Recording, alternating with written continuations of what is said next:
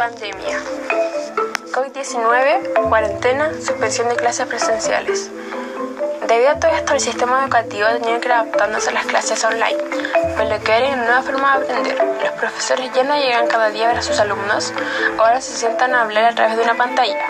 Y detrás de esta, cada estudiante tiene una situación diferente. Ahora existe una nueva forma de aprender, pero ¿todos tenemos las mismas condiciones en nuestro hogar? ¿Para todos ha sido fácil el aprender desde casa? ¿Qué tan difícil es adaptarse? Estas preguntas y más las estaremos discutiendo en aprendizaje en tiempos de pandemia.